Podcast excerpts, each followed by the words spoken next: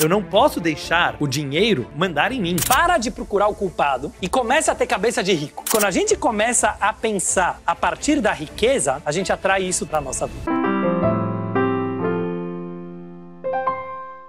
Muita gente pensa que todo judeu é rico. Quem dera, mas não é verdade. Eu conheço muitos judeus ricos, muitos judeus que infelizmente não são ricos, mas uma coisa é verdade. O judeu aprendeu a lidar bem com o dinheiro. E eu acho que esse é o fundamento da Cabala. Se você me perguntar, Danilo, qual é a essência da Cabala? Pensar com cabeça de rico. O que, que significa pensar com cabeça de rico? Significa a pessoa parar de ser um necessitado. Parar de pedir esmola. Parar de pedir esmola para a vida o tempo inteiro. Se você presta atenção na maioria dos papos da pessoa, das pessoas de direita, de esquerda, não faz diferença. Estão toda hora mendigando atenção, mendigando amor, mendigando dinheiro, como se nós fôssemos um bando de coitados precisando o tempo inteiro de alguma coisa. Então você resolveu ter uma cabeça de pobre. Sempre a culpa vai ser de alguém. Pode Sempre ser de. Deus, ou do governo, ou da escola, Do meu pai, da ou minha dos mãe. de acordo com os psicanalistas, sempre é culpa dos pais. E no pior dos casos, a culpa vai ser de você mesmo. Mas de novo você achou um culpado. Para de procurar o culpado e comece a ter cabeça de rico. Cabeça de rico quer dizer, comece a procurar o responsável. Agora, o responsável para fazer alguma coisa é você. Qual a diferença do culpado pro responsável? Você. O culpado significa pensar de uma forma passiva, de uma forma ressentida e de uma forma procurando uma justificativa para não fazer nada, certo? Por que, que você procura o culpado?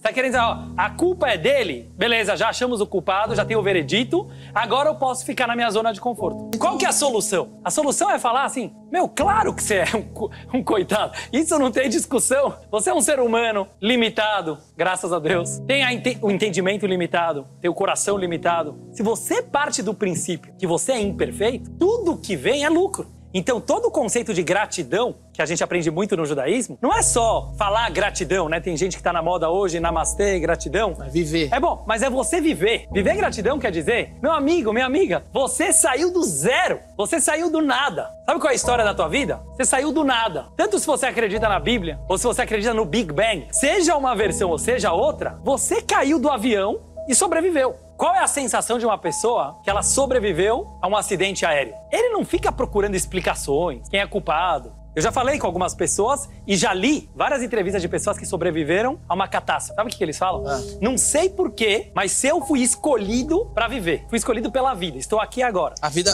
a vida muda. A vida muda na hora, porque ele fala assim: eu preciso viver por mim e por todos aqueles que morreram lá. Então a pessoa para de raciocinar tanto e ele começa a agradecer, e agradecer, e agradecer. Ele vive muito mais. O judeu não tem medo do dinheiro. O judeu não tem medo do sucesso. O judeu não tem medo de ser feliz. Infelizmente, a gente vê uma psicologia que não sei por quem foi disseminada na humanidade, que quando você se acha um coitadinho, quando você sofre, quando você se empequena, Deus curte mais você. E esse é um pensamento errado. Pra mim, Messias ou Mashiach, que você perguntou antes, é pensar com cabeça grande. É começar a perceber, Deus não precisa te ver ferrado pra ele gostar de você. Ao contrário, Deus que é uma pessoa feliz, uma pessoa que transborda, uma pessoa de sucesso. Então, se a gente muda esse mecanismo e a gente pensa, por que que Deus criou o mundo? Deus não era necessitado, como muita gente pensa. Deus não estava sozinho, não estava sentindo solidão. Deus não criou o mundo a partir do nada. Deus criou o mundo a partir do tudo. Ele tinha tudo, mas ele resolveu querer o Danilo. Ele resolveu querer você, não por necessidade, por prazer. Se a gente muda esse link na nossa cabeça e a gente para de pensar em preencher o vazio, você não é vazio. Quem falou pra você que você é vazio? Quem falou que você é um necessitado? Quem falou que falta alguma coisa? E quando a gente começa a pensar a partir da riqueza, a gente atrai isso também pra nossa vida. Então que a gente saiba receber a bênção, a dádiva e o prazer que é estar vivo. Quem dera que todo judeu fosse rico, quem dera que toda a humanidade fosse rica. A gente não tem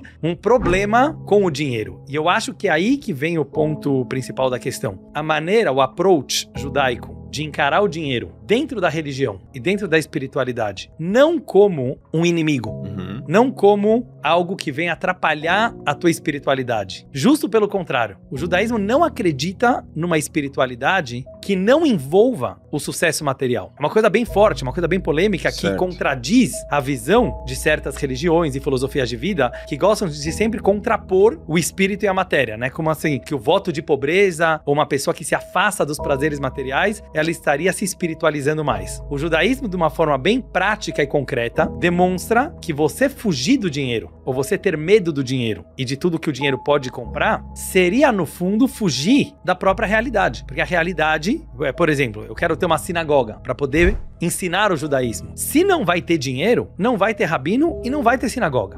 Perfeito. Então, esse sonho utópico de acreditar que a espiritualidade, viver de luz, viver de energia, é um papo fofinho, como eu costumo falar, mas que ele não é realista. Então, o primeiro ponto do judaísmo é ser muito objetivo e pragmático e ver como o mundo funciona. Agora, a base filosófica disso qual é? Deus é o criador do dinheiro. Deus é o criador do capitalismo. Deus é o criador da concorrência entre as pessoas, porque somos diferentes. Então, não é que alguém do mal resolveu fazer a desigualdade no mundo, né? Qualquer pessoa que pensa um pouco sabe que essa desigualdade existe a partir do momento que somos 8 bilhões de pessoas diferentes em todos os sentidos. Então a gente aceitar essas diferenças e aceitar Deus como criador do espírito e da matéria não permite que a gente se afaste totalmente do dinheiro. Então eu acho que o principal motivo que o judeu ele é associado com dinheiro é que diferente de outros ermitãos e gurus e pessoas que se espiritualizaram, que acharam que precisavam escapar do mercado financeiro, Sim. do mundo dos negócios para poder se espiritualizar, o judeu sempre soube o contrário, que é dentro do mundo, que é dentro da sociedade, que é dentro dos negócios que você encontra Deus. E a gente não tem que ter medo do sucesso financeiro, ao contrário. Saiba receber da vida. É uma coisa que para mim é life changing, muda a nossa vida. Hum. Todo mundo fala muito sobre doar. Parece pro ser humano que doar é mais difícil do que receber, né? Sim. Porque todo mundo gosta de sushi na faixa, todo mundo gosta de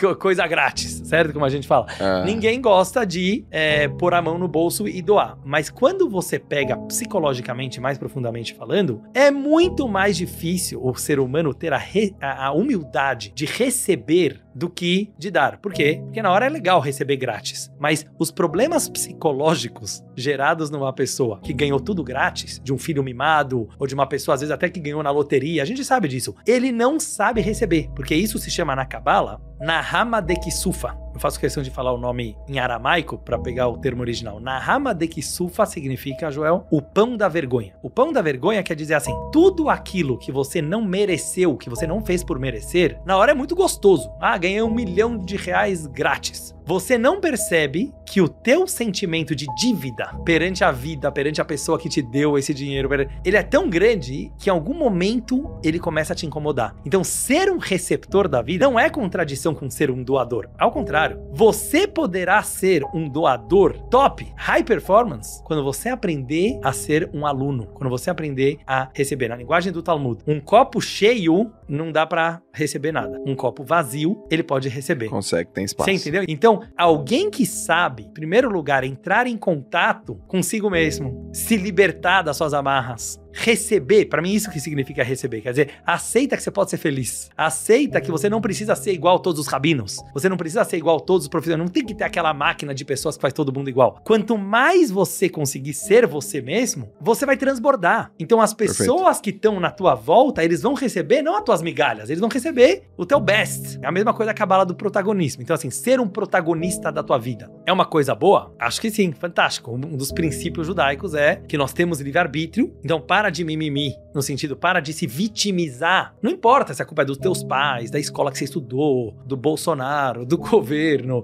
do... Esquece isso, porque isso é desculpinha. Não tô agora julgando não sei se, o cara é bom ou ruim, mas querer o tempo inteiro culpar alguém, inclusive você, porque isso também é uma fuga. Sabe aquela pessoa que ela gosta de droga, é tudo culpa minha, porque no meu passado eu fiz isso, isso aqui. Isso também é uma forma de fugir da raia. É uma forma de você ficar se vitimizando. Então, ser protagonista é para de se sentir culpado ou de querer culpar alguém e se torna responsável pela tua vida. O que, que de agora em diante você pode fazer que vai mudar tudo? Quando você vai com muita sede ao pote, você derruba o pote. Tudo na vida é o contrário do que as pessoas pensam, né? Eu sei que você fala muito de foco, mas assim, a Uhum. gente tem que tomar cuidado, na minha humilde opinião, porque assim, às vezes você foca demais do jeito errado, Do jeito errado. você derruba o pote. Sim. Entendeu? Quer dizer, se o foco ele se torna uma obsessão, não sei se você concorda comigo, uma idolatria, como eu costumo falar na linguagem judaica, Sim. então, em vez daquilo ser saudável, aquilo vai virar uma doença, né? É- é- pode ver. Então, assim, uma pessoa quer muito ser rico. Que bom, Sim. quer ser muito feliz. Que bom. Mas quando aquilo se torna uma idolatria, uma idolatria significa, eu vou deixar bem claro o que, que significa uma, a, a diferença de um prazer e de um vício, ou Ok. uma obsessão. O prazer te liberta, o vício te aprisiona. Claro que ser feliz é uma coisa fenomenal. Qual que é o grande problema? Que na hora que as pessoas colocam como meta de vida, eu quero ser feliz, e provavelmente ele tem uma pré-definição Do do, que é que é feliz. felicidade, ele já matou a felicidade. Então, assim, ele tá matando a, a- a capacidade dele ser feliz quando ele coloca como meta ser feliz. Porque ser feliz pode ser tantas coisas, você nunca vai ser esse feliz que você tá sonhando, entendeu? Porque é impossível. Porque ser feliz é o quê? É estar é, confortável em todas as áreas o tempo todo? Não, você não vai estar. Então, o que, que o Viktor Frankl fala claramente né, no livro dele lá em Busca de Sentido? Ele fala assim: tem uma meta na vida, um objetivo, um sentido, alguma coisa que você acredita, e viva e se entregue por ele. Que você vai ser feliz e você vai ter sucesso inevitavelmente. Perfeito. Porque você vai conseguir passar por todos os desafios e obstáculos que te atrapalham, porque você acredita na meta e não na felicidade. Então, assim, é, be- be- bem em poucas palavras, Hum, assim, peguei. quando a gente pega coisas que não são coisas e transformamos elas em coisas, Sim. nós estamos matando elas. Felicidade não é uma coisa. Felicidade é um conceito abstrato Sim. infinito. Amor não é uma coisa. As pessoas idolatram o amor hoje em dia. Por que, que o amor tá tão difícil, né? Acho que em tempos atuais, o Bauman fala muito, né, do amor líquido. Aham. Por que, que o amor tá tão difícil? Porque o amor antigamente era uma consequência do relacionamento. O amor ele nascia de um relacionamento. Você começa a se relacionar com alguém, você vai amar essa pessoa. Quanto mais você conhece ela, quanto mais você se entregar pra ela, quanto mais você conviver com ela, você vai amar. Sim. Agora, quando uma pessoa fala, preciso viver um grande amor, tá bom, então eu vou usar alguém da sociedade para poder viver o meu grande amor. É uma coisa super egoísta, certo? Sim. Porque na verdade eu estou tornando o amor uma coisa. E o amor não é uma coisa, a felicidade não é uma coisa, o sucesso não é uma coisa. Nesse sentido, vem a grande sabedoria, que é a diferença da cabeça do pobre a cabeça do rico. Não tem a ver com ser pobre ou ser rico, né? É ter uma mentalidade de rico, uma mentalidade de pobre, é se você vai ser escravo do dinheiro ou se o dinheiro vai ser teu escravo. Então, assim, uma pessoa que ela se escraviza pro dinheiro, em outras palavras, ela vai lá e coloca como meta simplesmente quantificação financeira, ele vai estar se tornando um escravo do dinheiro. E o dia que ele tiver muito dinheiro, esse cara vai estar perdido, porque ele não vai saber o que fazer, porque o dinheiro vai mandar nele. Então, nesse aspecto do dinheiro, que é o aspecto prático do dinheiro, é super importante a pessoa fa- falar, ó, o, o dinheiro é uma ferramenta, o dinheiro é um instrumento. Eu não posso deixar o dinheiro, assim como uma droga ou um remédio, mandar em mim. Ele tem que me servir e não eu servir ele. O ser humano é um ser fantástico. Vamos abraçar mais esse ser humano, tanto o próximo como a você mesmo. Não fica o tempo inteiro criticando a si mesmo, os seus lados negativos, o seu ego. Nós somos ego, então canaliza o ego. Todas essas partes do ser humano, mas principalmente os teus defeitos, principalmente os teus problemas emocionais e psicológicos, os teus desvios morais e éticos. É nele que você vai encontrar a tua especialidade, porque é sempre na maior escuridão que você encontra a maior luz.